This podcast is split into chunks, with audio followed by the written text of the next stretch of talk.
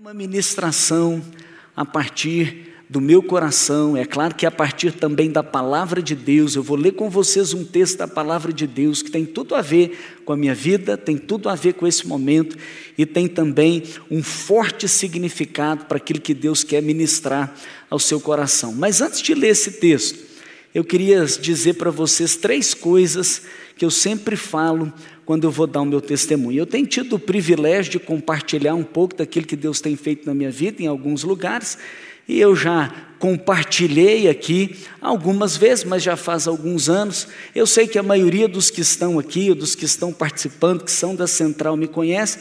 Talvez você não me conheça bem, vai me conhecer um pouco mais hoje, mas uma coisa eu não posso deixar de dizer. Primeira coisa, são três. A primeira coisa é: eu sou apaixonado por Jesus.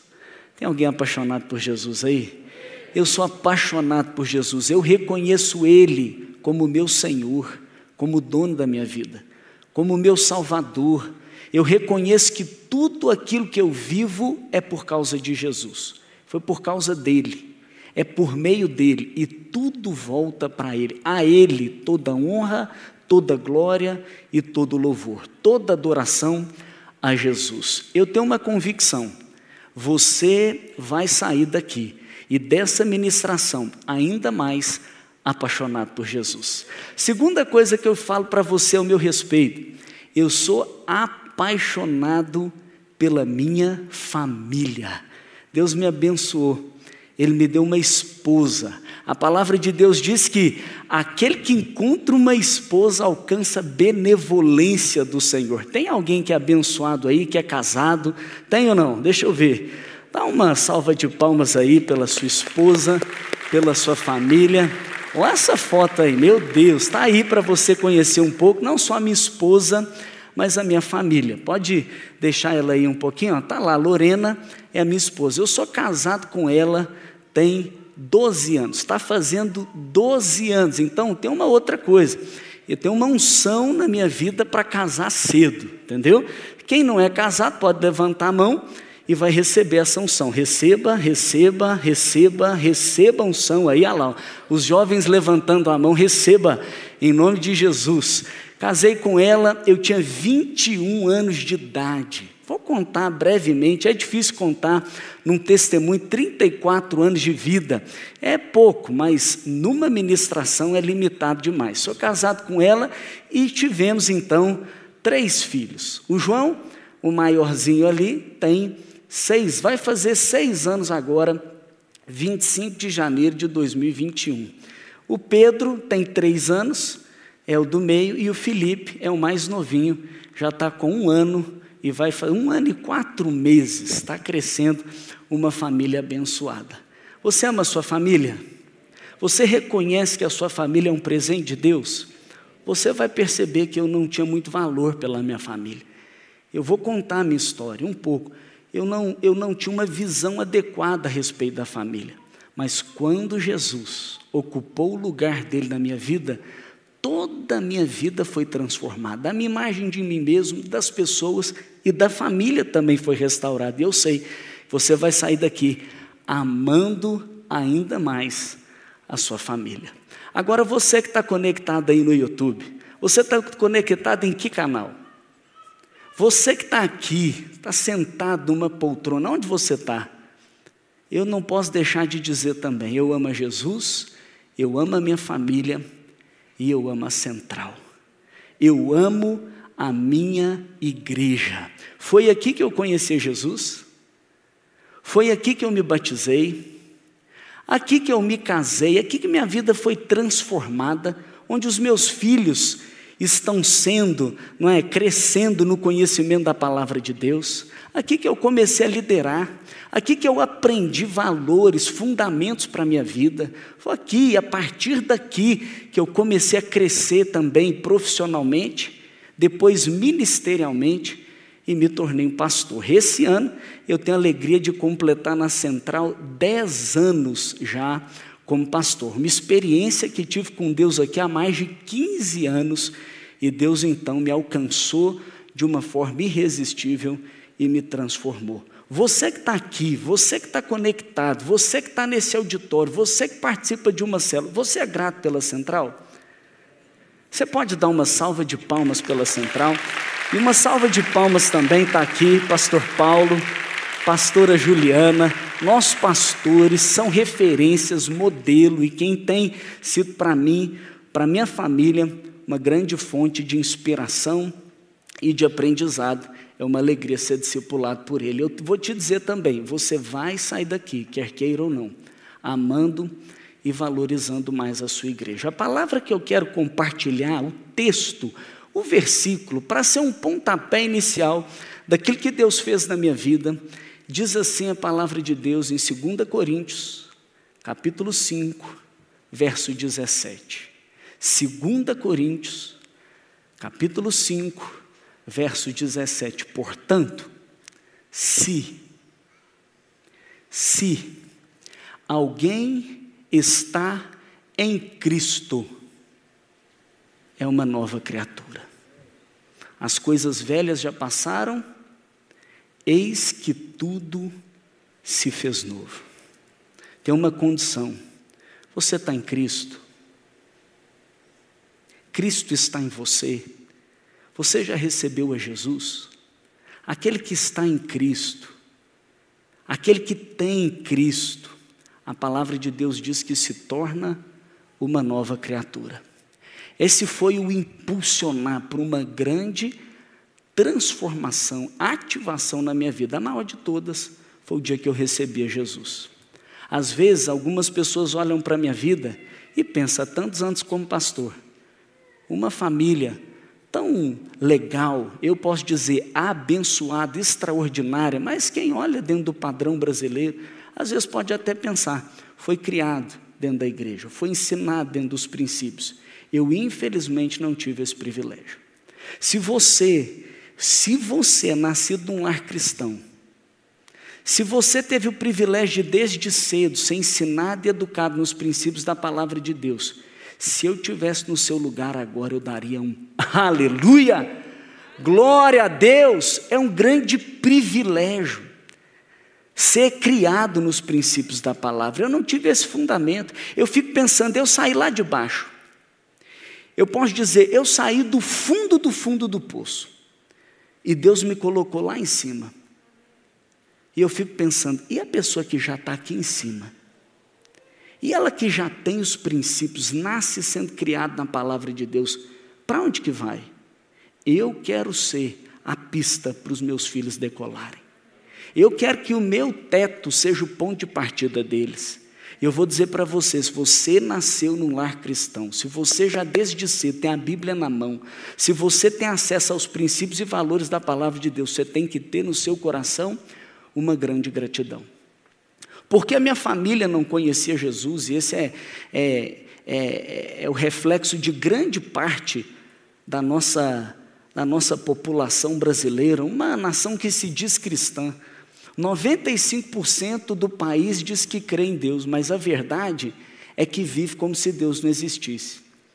E a minha família, então, infelizmente, não conhecia a Deus profundamente, não tinha os princípios da palavra de Deus. Embora uma família estruturada, com alguns princípios, dedicada, com formação, mas infelizmente não tinha um fundamento capaz de sustentar a nossa vida.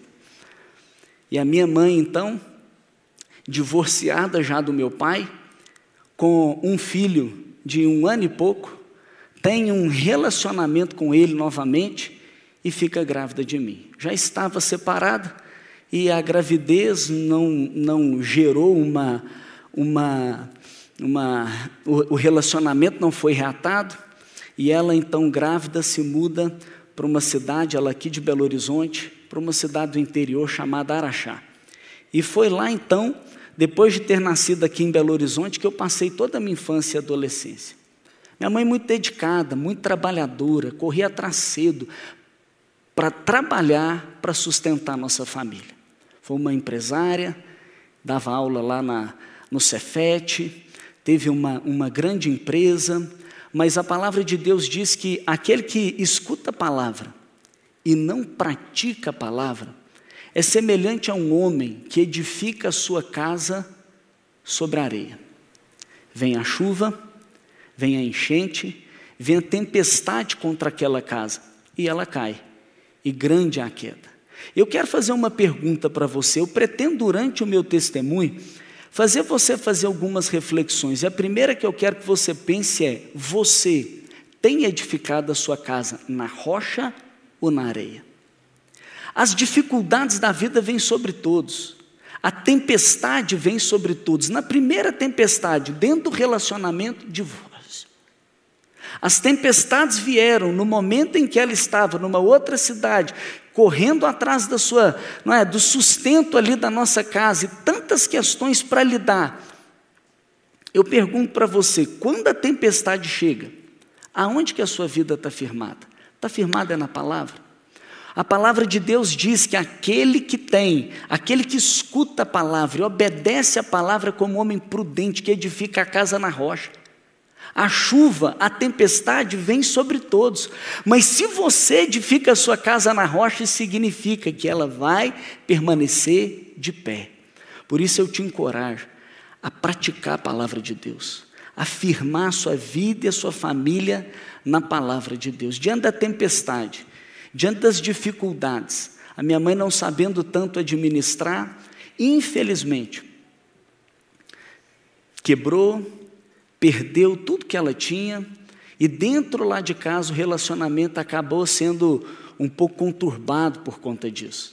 Então minha referência paterna, ela sempre foi muito distante, muito limitada. Na verdade, eu não tinha uma referência de um pai dentro de casa, quando conversava comigo, conversava pelo telefone, e a minha mãe, infelizmente, por não ter o fundamento da palavra, dizia para mim várias vezes: seu pai não ajuda em casa.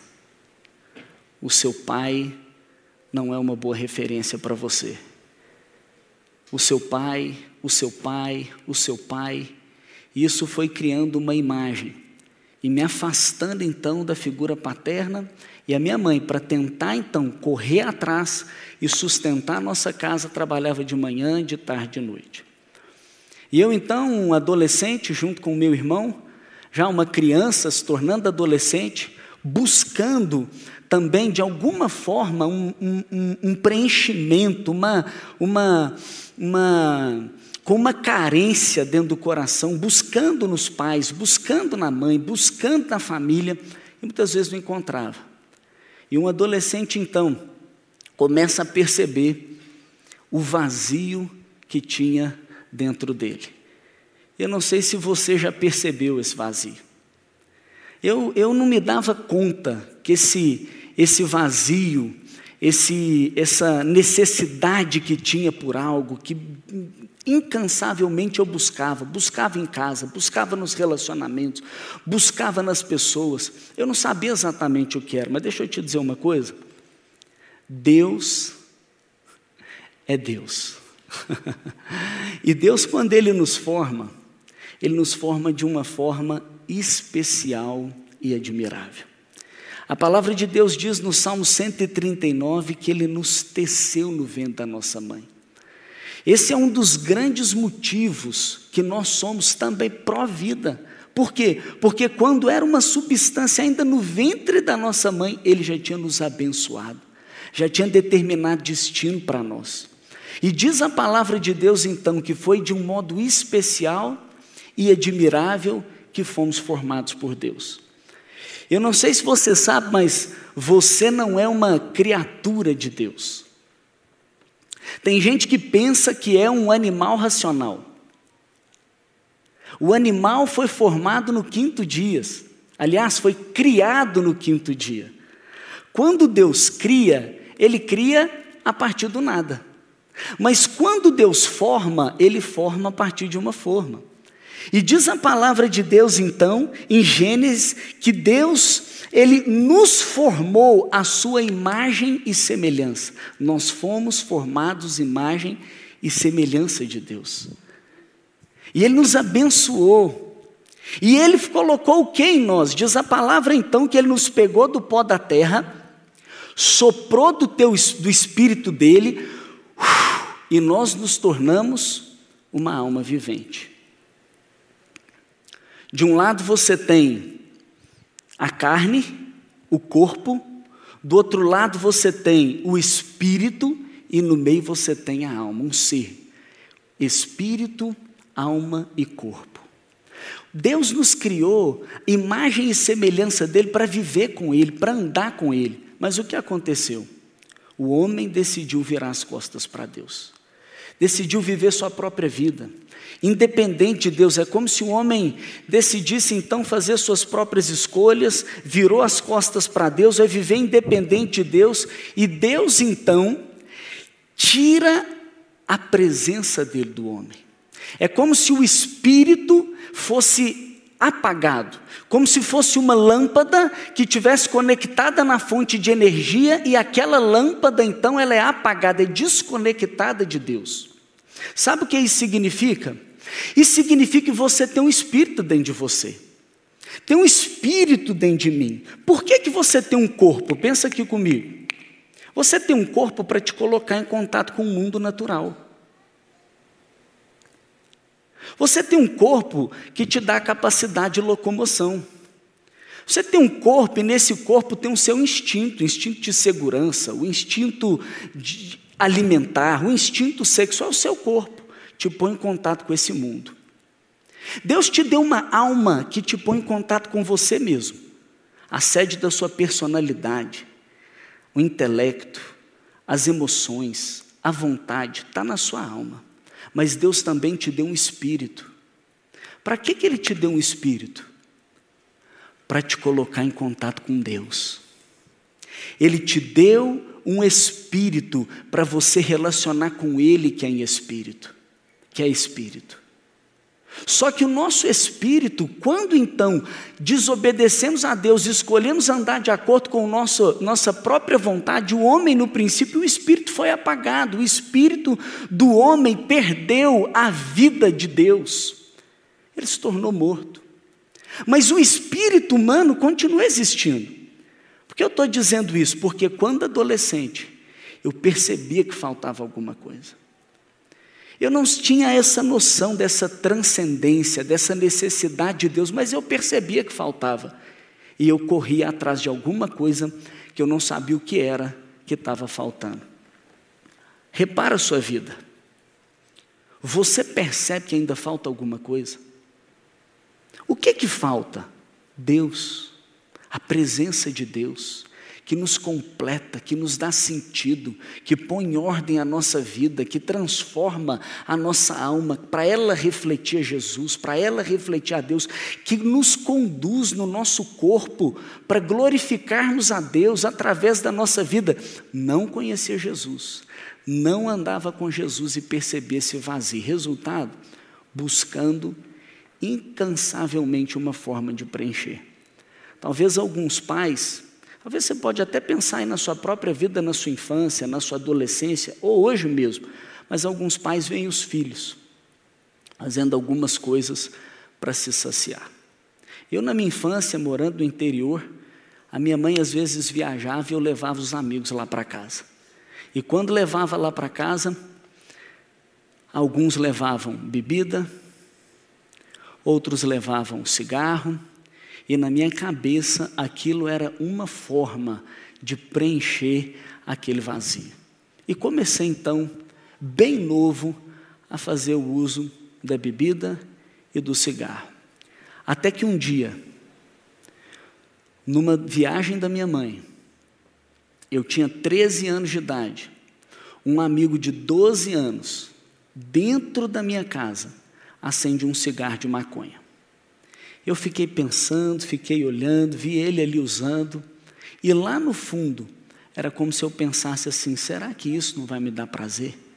Será que isso não vai me completar? Será que isso não vai me dar um sentido? Será que isso não vai me, me, me preencher? E com 13 anos, eu comecei a usar maconha. Eu, eu, eu, eu queria que você pensasse numa coisa. Quantos anos eu tinha quando, com 13 anos, pela primeira vez, eu fumei um baseado? Ah, quantos anos que eu tinha, não? Há quanto tempo atrás? Há quanto tempo? Há 20 anos. Há quase 21 anos. Um menino de 13 anos está fumando um baseado. Eu pergunto para você, como é que está a nossa geração hoje? Eu não sei se tem algum pai de adolescente aí, tem algum pai de adolescente? Pai de adolescente, levanta a mão. Eu oro, Deus, por cada pai de adolescente.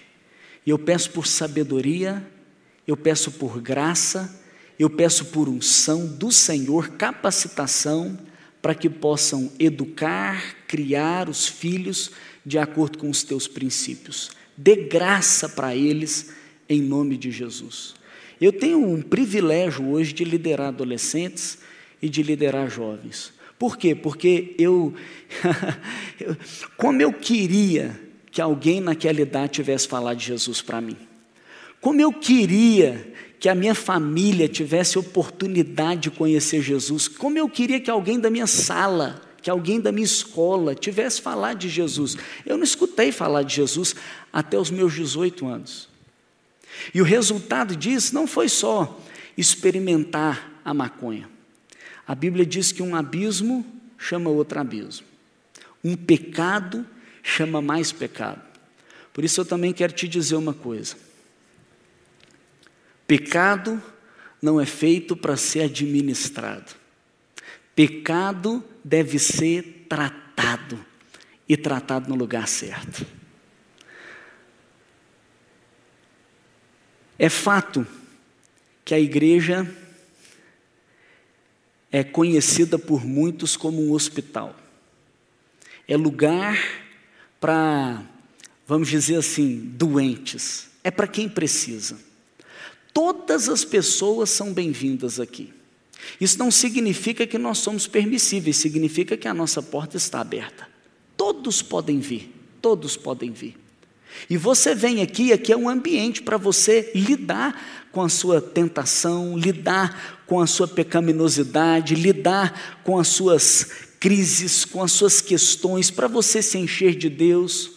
Agora, deixa eu te dizer uma coisa: aqui é um hospital, todos podem vir, mas nesse hospital tem médico, e é o médico dos médicos. O nome dele é Jesus Cristo de Nazaré. Não há pecado que ele não possa perdoar, não há pecador que ele não possa transformar, não tem uma crise que ele não possa solucionar, não tem um impossível para aquele que do nada trouxe tudo à existência. Ele está aqui nesse lugar. E o pecado tem que ser tratado. Eu queria que você avaliasse aí dentro do seu íntimo, seu coração. Tem uma inclinação para alguma coisa? Talvez não tenha a ver com droga. Talvez até seja, mas às vezes você busca no dinheiro, achando que quanto mais você vai ter, aí você vai se completar e você vai satisfazer nos valores desse mundo, busca num relacionamento, num sexo. Pensa, o que é que você tem buscado para satisfazer a sua alma? Eu estou aqui para dizer para você: só Jesus é capaz de te satisfazer, só Ele é capaz de preencher. A minha inclinação foi ali para a droga, e repare, eu disse para você: um menino de 12 anos me levou a usar.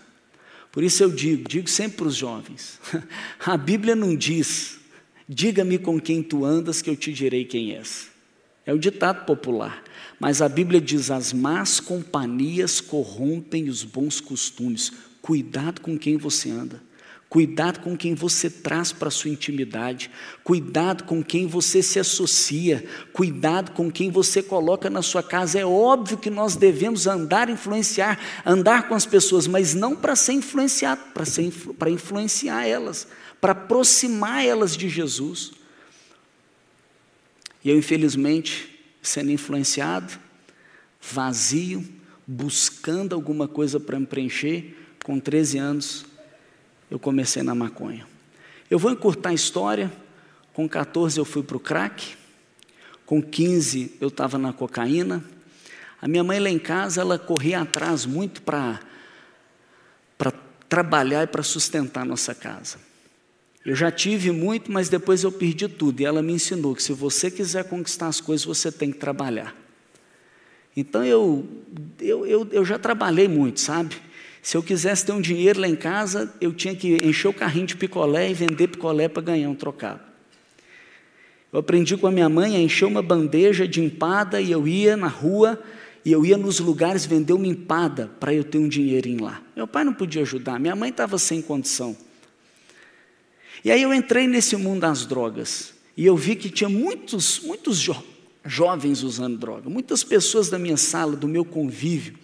E eu falei, eu já sei o que, é que eu vou fazer. Eu vou comprar para eu usar. Aliás, eu vou comprar para eu vender e eu ter para eu também usar. E o resultado disso foi que de uma buchinha de maconha virou depois uma cartela de LSD, virou papelotes de cocaína, virou quilos de maconha, virou uma lambança na minha vida. E aquele menino, então, que tinha experimentado droga uma vez, estava usando antes de qualquer coisa, durante qualquer coisa e depois de qualquer coisa. Minha mãe já não sabia o que fazer.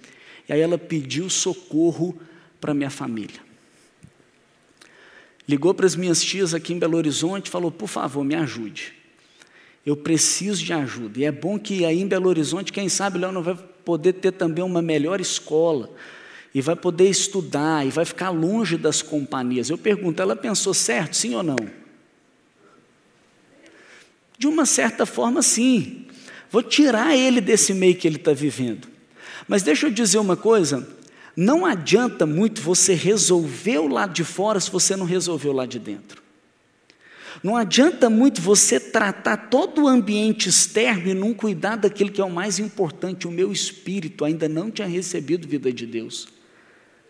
A minha alma ainda não tinha recebido as referências. Uma pessoa com baixa autoestima, insegura, descontente da vida. Para mim, eu já estava morto radical em, em, todos os extremos. Por quê? Porque dentro de casa, infelizmente, eu já escutei algumas vezes: você não deveria ter nascido.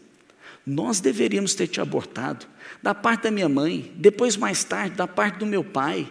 A minha família já desacreditada de mim, então, vivendo a vida,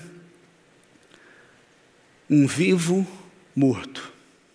Cheguei em Belo Horizonte, Fui muito bem recebido pela minha família aqui, mas ainda não tinha tratado as minhas questões internas. E o resultado foi: eu conheci uma pessoa que colocou grandes quantidades de droga na minha mão e falou assim: usa à vontade, vende à vontade, depois você acerta comigo. E minha vida continuou na mesma. Resultado, encurtando a história, tive duas passagens pela polícia algumas pelo juizado menor. A infelicidade de duas vezes ter que minha mãe indo lá na delegacia me tirar, preso uma vez, respondendo o processo, sem perspectiva de futuro. Fui fazer terapia de dependência química, psiquiatra de dependência química e vários grupos de apoio para tentar resolver. Teve uma certa vez que, depois de tanto usar droga, tanto beber, tanto cheirar, eu fui parar no hospital. Os amigos não sabiam o que fazer comigo, me vendo todo tremendo numa convulsão, numa overdose. Eles me levam para o hospital, ligam para minha mãe e eu fico lá, ela vai me buscar. E depois que ela vai me buscar, eu chego perto dela e eu digo assim: mãe, eu vou mudar. E eu falei com toda convicção: eu vou mudar. As coisas vão ser diferentes. Pode ficar tranquila, a partir de agora acabou. Resultado? Durou mais ou menos uma semana. A vida continuou. Você já passou por isso? Eu quero mudar, mas eu não consigo mudar. Eu quero fazer diferente. Às vezes no casamento, às vezes com relação à verdade, às vezes com relação à pureza às vezes, com relação a um vício, você diz, mas você não consegue. Você tenta, mas você não consegue. Eu, por conta própria, eu falei, eu vou começar a tomar remédio. Eu não aguento mais. Eu usava todo dia. todo, mas não era só todo dia. Eu vendia droga, então eu tinha muita, muita droga na minha casa, mas muita droga. Então tinha dia que eu tinha 20 doses, 30 doses, o tempo inteiro. E eu falei, eu vou tomar um remédio e eu vou ficar sem.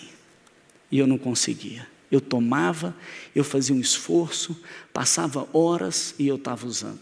Eu acho que o máximo foi um dia, ou quase um dia, sem usar.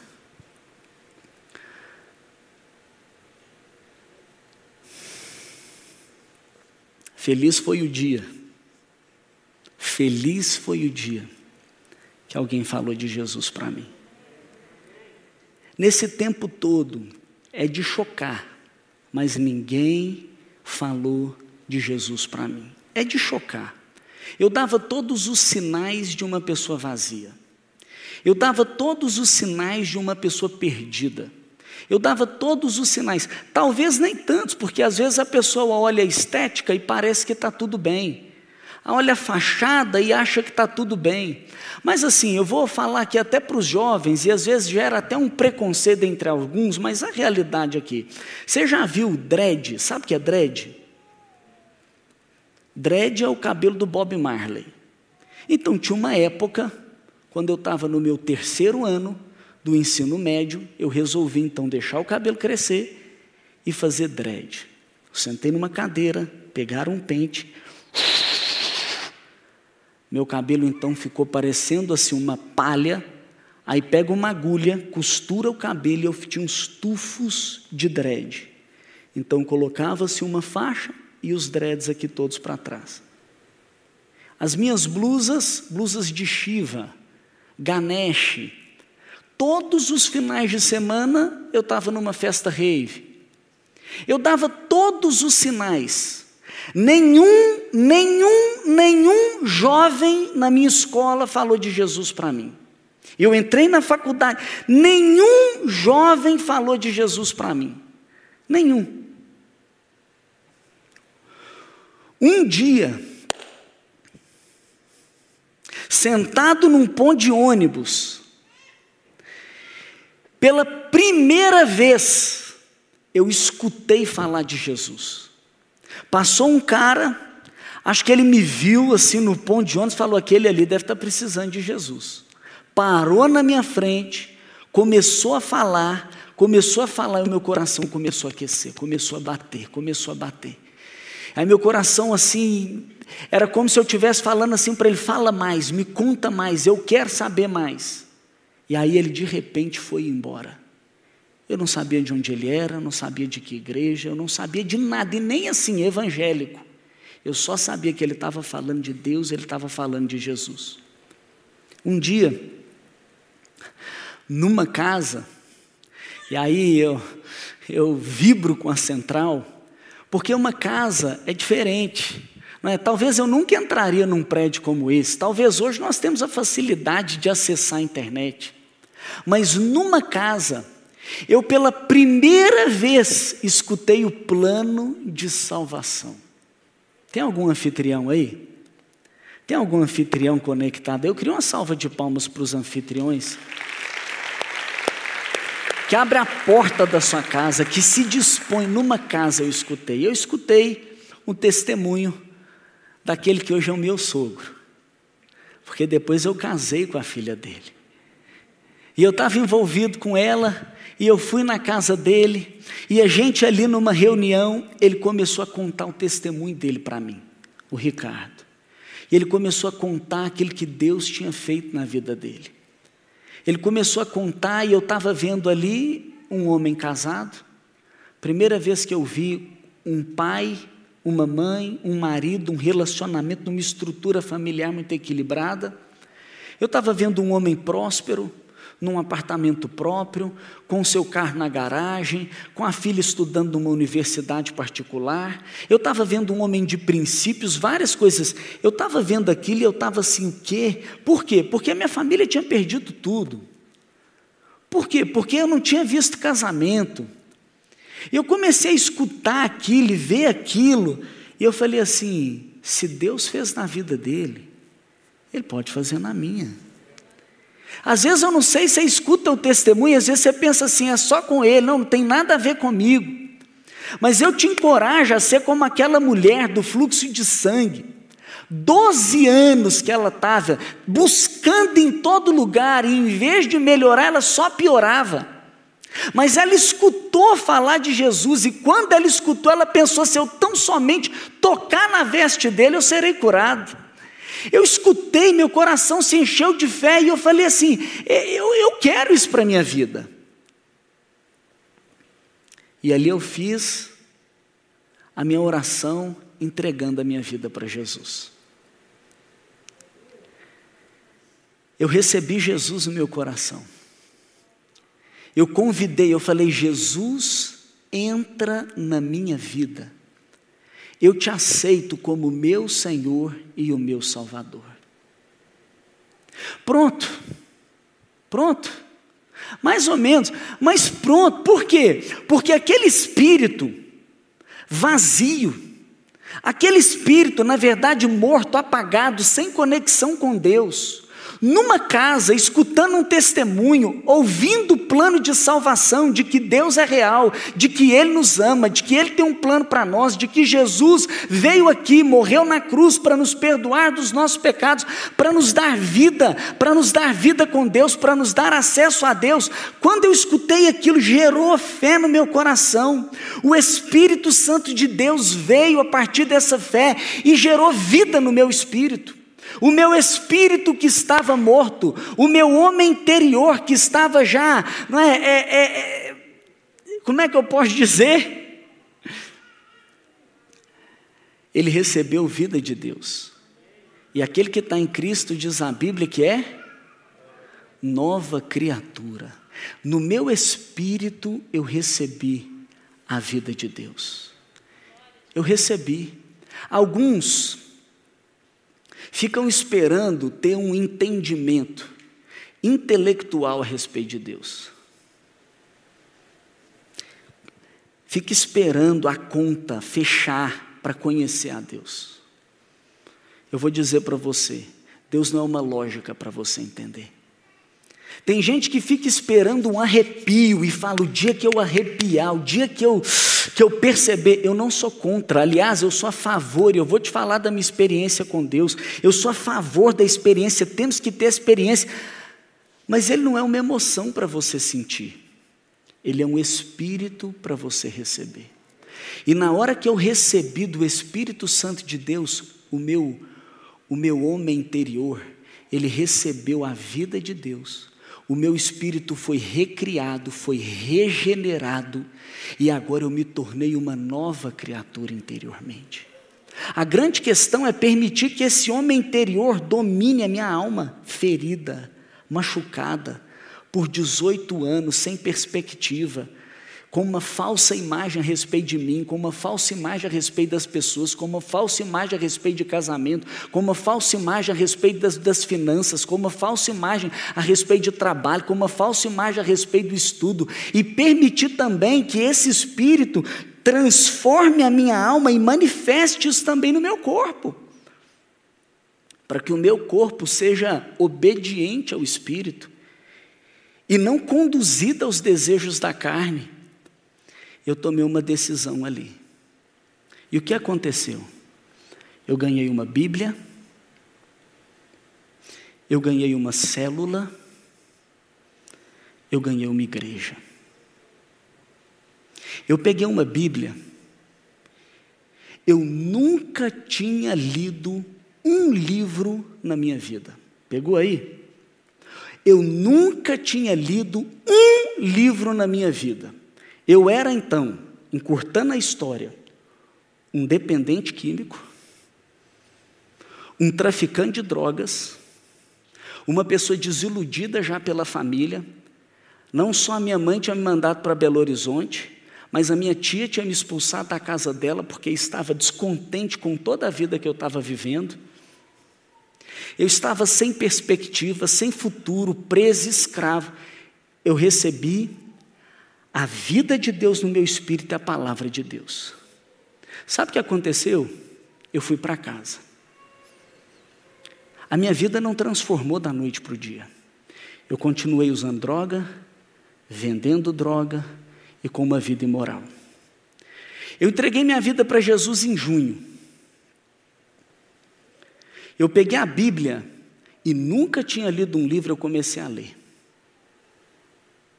Eu fui convidado para ir numa célula, eu comecei a participar. Eu vim nesse culto, eu comecei a participar aqui. Mas ali, lendo a Bíblia, eu digo para você, eu fui discipulado por quatro pessoas que eu preciso destacar: Mateus, Marcos, Lucas e João. Eu li o Novo Testamento numa velocidade que talvez, assim, eu não sei se alguém leu tão rápido quanto eu. Mas aquele que não tinha lido um livro, de repente leu 27 livros de uma vez. O Novo Testamento tem 27 livros. Mateus, Marcos, Lucas e João, os evangelhos. E aquilo, o que, que aconteceu? Aquele espírito começou a criar o que? Musculatura. Aquele espírito começou a ficar superior aos desejos da minha carne. E de repente, pouco tempo depois, eu fui entregar uma droga para uma pessoa e eu senti o que eu nunca tinha sentido. Isso que você está fazendo está errado. Eu falei: o que está acontecendo comigo? Isso sempre foi normal. A consciência cauterizada não me permitia nem vender uma droga e ficar com a consciência pesada. De repente eu fui usar droga, e ao usar droga, é como se eu sentisse algo dentro de mim falando assim: eu habito em você, isso não tem nada a ver mais com você. Eu falei: como? Eu falei, eu não dou conta de ficar sem, eu já tentei na minha mente me, me, me levando a você, você, você, você não dá conta, você já tentou, você já teve overdose, você já fez terapia, você já fez psiquiatra, você já fez tudo, você não dá conta. Eu, eu, a minha mente imaginava eu usando droga até a morte, a minha mente via usando droga com a minha família, olha que coisa louca, eu tentava legalizar minha mãe, o meu pai, dizendo para eles que era a coisa mais normal. Uma mente totalmente. E de repente ela começa então a apontar para mim que aquilo não combina mais comigo. Eu falei, eu não dou conta. Eu não dou conta. E lendo a Bíblia, o Espírito começou a trabalhar na minha identidade, quem eu sou, desacreditado, eu comecei a entender, eu fui formado de um modo especial e admirável. Foi Deus que me planejou. Eu sou não o que eu ouvi, não o que minhas experiências geraram, mas eu sou o que a Bíblia diz que eu sou. Eu comecei a anotar todos os versículos que falavam sobre quem eu sou. Até hoje eu tenho uma declaração que eu faço todos os dias praticamente dizendo: eu sou filho amado de Deus. Eu sou santo, eu sou puro, eu sou. E, e, e vou declarando as expressões de Deus na minha vida. Eu comecei a me apropriar da identidade de quem eu sou. Eu comecei a ter a revelação a respeito dos relacionamentos que estavam equivocados na minha vida, daquilo que eu tinha feito que estava inapropriado. E o que aconteceu? Junto com isso, eu comecei a participar de uma célula. E numa, na minha célula, eu digo que todos os meus valores foram transformados. Porque você é a média das pessoas que você anda. Com quem você anda? Eu comecei a andar com pessoas que buscavam a Deus, e ali a vida de Deus também foi se fortalecendo em mim. E vindo aqui na central,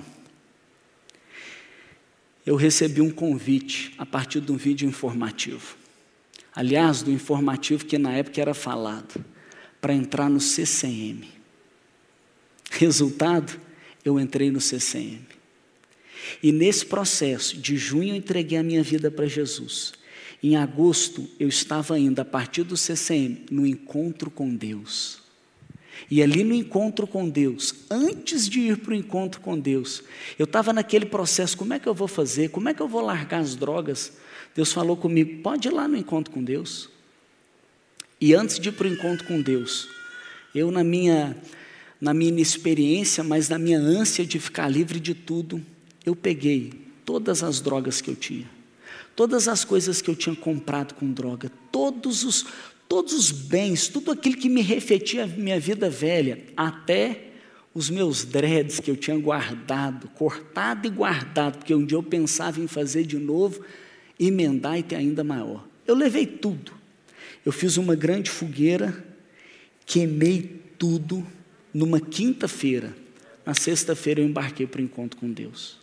Ali no encontro com Deus, é o nosso retiro, mais de Deus. Ali naquele retiro do Descubra, a minha vida foi totalmente ressignificada. Foi ali que eu tive uma, uma libertação completa. Eu liberei perdão para os meus pais, eu perdoei, recebi o perdão de Jesus, tive uma ressignificação completa daquilo que eu precisava, daquilo que eu precisava fazer. Fui cheio do Espírito Santo. Eu voltei para casa. Eu procurei a minha mãe, eu falei: "Mãe, me perdoa. Me perdoa, mãe. Me perdoa por tudo aquilo que eu te fiz. Me perdoa por. Eu já tinha no meu particular liberado perdão, mas ali, junto com ela, eu pedi perdão para ela. Pedi perdão pela vergonha que eu já fiz ela passar, por ter que ter feito ali na delegacia, perdão por ter tirado dinheiro da bolsa dela, pedi perdão por toda a mentira que eu falei. E a minha mãe olhou para mim e falou assim: Léo, a sua vida me fez apaixonar por Jesus. Ela entregou a vida dela para Jesus. Ela foi batizada depois. Eu procurei o meu pai e eu falei com ele: Pai, me perdoa por não te reconhecer como meu pai. E eu ali naquele dia eu ainda virei para ele e falei assim: o senhor se importa de pôr a mão na minha cabeça e me abençoar porque hoje eu me coloco como seu filho aqui e reconciliei com ele. Eu procurei todas as pessoas que eu tinha ferido. Algumas eu mandei carta, outras eu liguei, outras eu fui pessoalmente para todos da minha família, contando o que tinha acontecido comigo, a experiência de Deus na minha vida e a nova vida que eu tinha assumido. Eu restaurei os relacionamentos. Eu, na época, namorava. E eu e a minha namorada tomamos uma decisão. Vamos namorar de acordo com a vontade de Deus. Fizemos um compromisso de santidade, de nos guardar até o nosso casamento. Isso foi três anos e meio depois que eu me casei. E vivi uma vida de total santidade, a qual me preserve em santidade. Vivo uma vida em santidade todos os dias a Deus me guardo para honrar o meu Deus. Eu, eu, eu busquei restaurar todos os meus relacionamentos. Eu tomei uma decisão ali também de nunca dizer não para Deus. Eu me lembro de um dia de vir aqui num summit, aqui na Central. O summit é uma conferência de liderança. E nessa conferência de liderança teve um apelo para nunca dizer não para Deus. Eu falei, eu não posso dizer não para Deus. Eu entendi que a vida cristã, ela consiste em receber, ela consiste em celebrar, em agradecer, em viver e em compartilhar, em transbordar. Sabe o que eu fiz? Eu falei, eu nunca vou dizer não para Deus. E o que, que eu comecei a fazer? Na minha célula, eu me tornei um ajudador do meu líder. Aí eu já não sei ali se eu que fui convidado ou eu que me ofereci, mas eu me dispus a ser um líder em treinamento. A partir disso, de um líder em treinamento, eu me tornei um líder de célula. Um ano depois.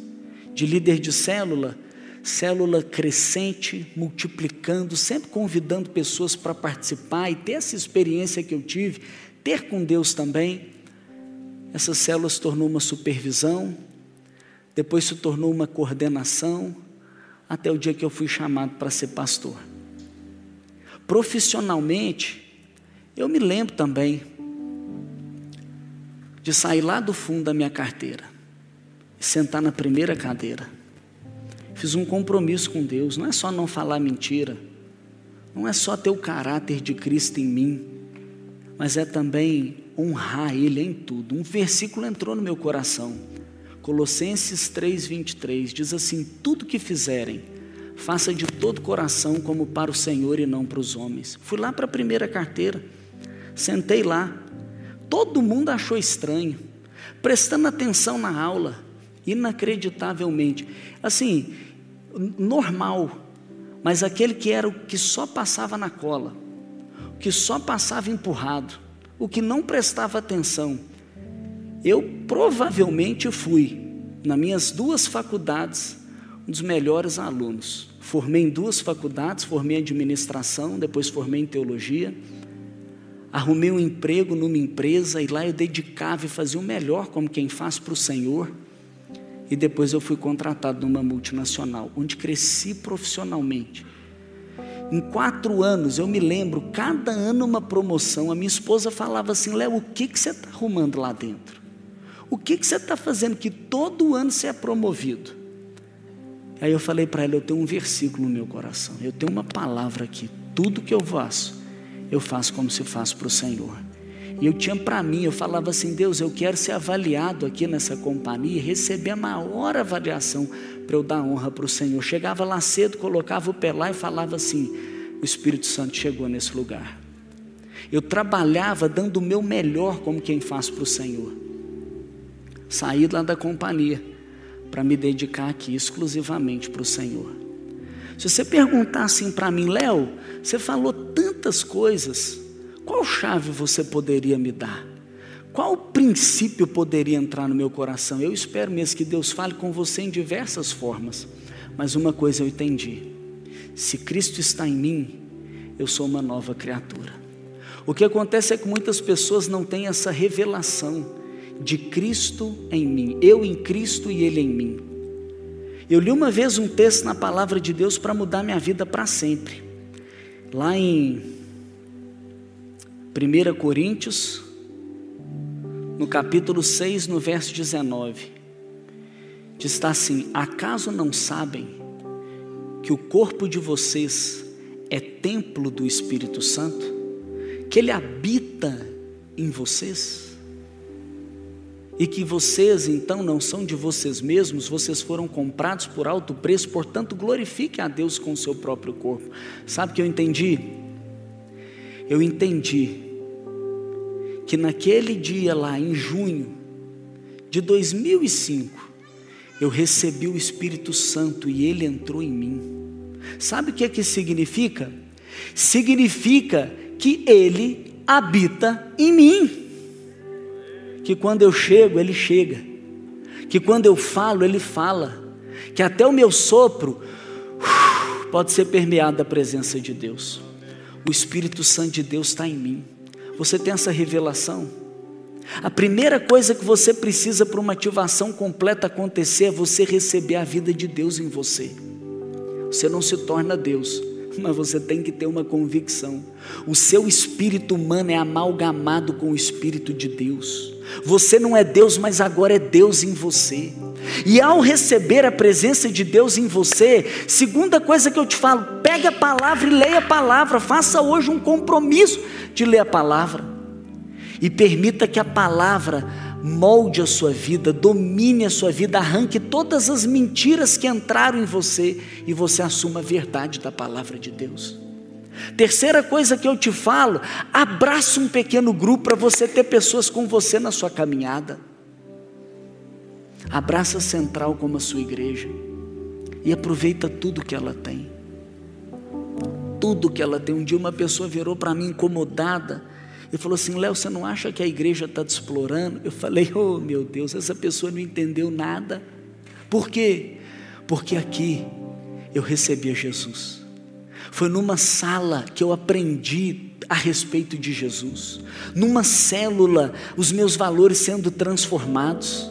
Foi ali, num resgate, onde todos os, os, naquele retiro e naquele, naquele processo, que todos os detalhes que precisavam ser tirados da minha vida foram retirados. Foi num veredas que eu recebi a cura interior.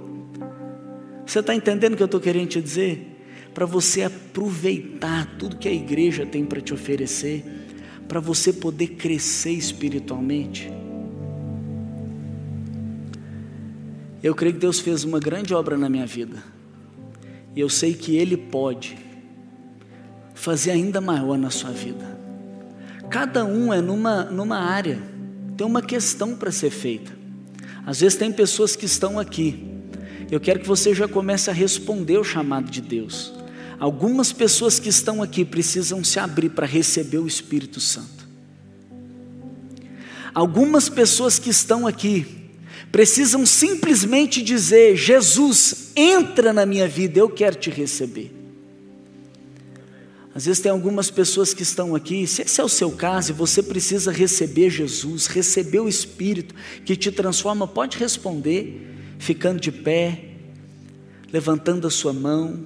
Talvez você está aqui, você precisa responder, é num compromisso com a palavra de Deus, de ler a palavra, de estudar a palavra, de conhecer a Bíblia profundamente. Talvez você está aqui, você precisa é obedecer a palavra, pedir perdão com alguma, algumas pessoas, restaurar alguns relacionamentos, praticar a palavra. Talvez você está aqui e o seu convite é servir a Deus. Deus está te chamando para você se dispor para ser o instrumento de Deus. Eu quero dizer para você, que o Espírito Santo ele está disponível para te encher, para transformar a sua vida. Eu quero ser para você só uma inspiração. Uma inspiração. Por quê? Porque se Deus fez comigo, se Deus transformou a minha vida, eu digo para você não há limites o que ele pode fazer para você se você se dispor.